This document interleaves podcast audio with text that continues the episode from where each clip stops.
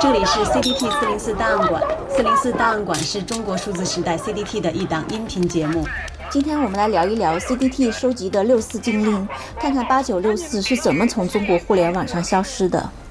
一九八九年六月四日凌晨，中共在天安门广场上对和平示威学生进行的武力清场，无疑是当代中国历史上最具政治敏感度的事件。对于这一不仅改变了中国，甚至改变了整个世界的历史事件，中共在互联网上是如何进行审查控制的呢？中国数字空间 CDS 特别从真理部指令、新浪微博审查员交班日志、审查记录三个项目，呈现了中共是如何让八九六四从中国互联网上消失的。这些记录只是海量信息的冰山一角。这里说明一下。真理部是网民对中国共产党中央宣传会委员部及其下属的一系列言论出版审查机构的总称。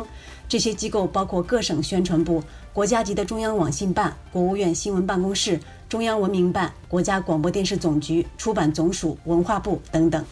为了淡化、抹去人们对六四事件的记忆，真理部发出了一系列的指令，例如。二零一三年二月二十五日，天安门广场纪念堂玻璃被砸，北京市委宣传部下达指令，有关天安门广场纪念堂玻璃被砸一事不予报道。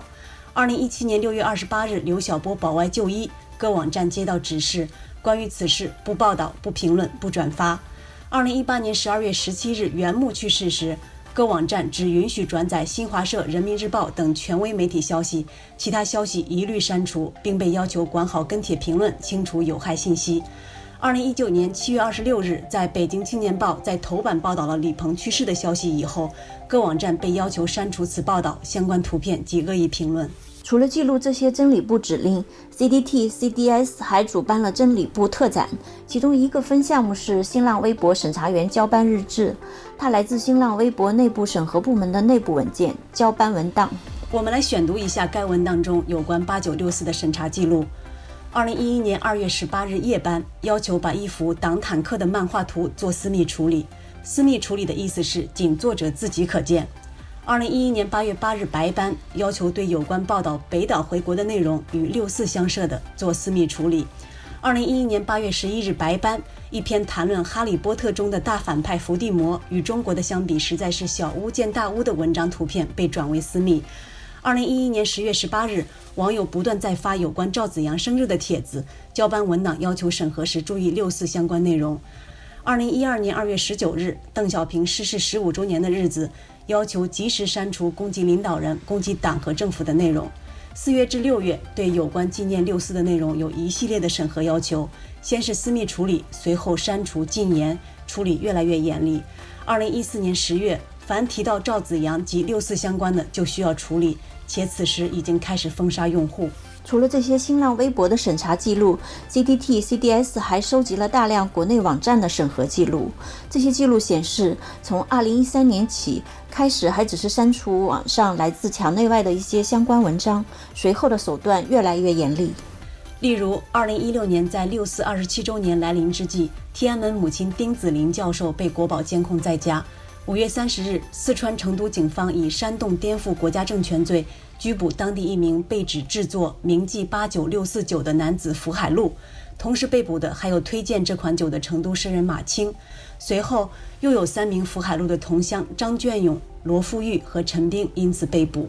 然而，本案拖了三年才予审理，审判结果为福海路、张卷勇、罗富玉和陈斌均获刑三年，除陈斌没有缓刑外，前三人分别有五年或四年的缓刑。但这所谓的缓刑毫无意义，因为到审判时，他们都已经坐了近三年的牢，刑期都快做完了。二零一六年五月，随着八九六四纪念日的临近，北京当局加强了控制。重庆公民刘亚璇因在网上转发六四网帖而遭到警方传唤十多个小时。北京全城各居委会五月三十一日接到上级街道办的通知，六月一日到六日，每栋居民楼都要有戴红袖标和小红帽的志愿者巡逻值班，配合官方防控民间的六四纪念活动。其中六月三日及四日更将实行一级超长防控。居委会要求志愿者发现有纪念六四或相关情况的，要及时报告。之后，网民只能在墙外网站如推特上纪念六四。二零一八年六月四日，株洲陈思明等因勇敢站出来纪念六四而身陷囹圄，墙内网民对八九六四的态度也在逐年的封锁中慢慢变化。二零一九年四月十九日，一条带有六四坦克人历史经典画面的短片在网络走红。这条长约五分钟的影片以一系列暗示冲突的镜头开场，包含逃亡难民、持枪土匪、武装士兵等。接着画面出现“一九八九年北京”字样，以此背景设计故事主线。影片结尾，摄影师镜头内的画面是广为人知的六四坦克人，一位手无寸铁的年轻人站在坦克前方。这幅画面成为中国历史的定格，象征着六四事件中的官民冲突。这条影片被指由德国相机品牌莱卡拍摄，为纪念中国六四事件三十周年而传播。此影片发布后，立即引起广大反响，大批中国网民纷纷到莱卡的官方微博留言，批评莱卡此举不仅是吃里扒外的表现，更会连累到华为。当时莱卡是华为的合作伙伴。一名网友形容莱卡是华为猪队友。其他人则耻笑莱卡此举为螳臂当车，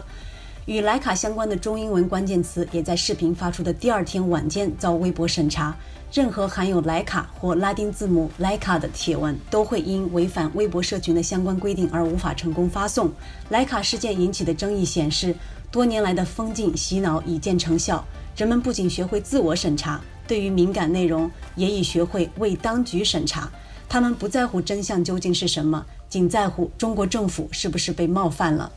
乔治·奥威尔在一九八四中说过：“谁控制过去，谁就控制未来；谁控制现在，谁就控制过去。”中共就是这样，以对现在的控制及修改过去的历史，妄图达到永远控制未来的目的。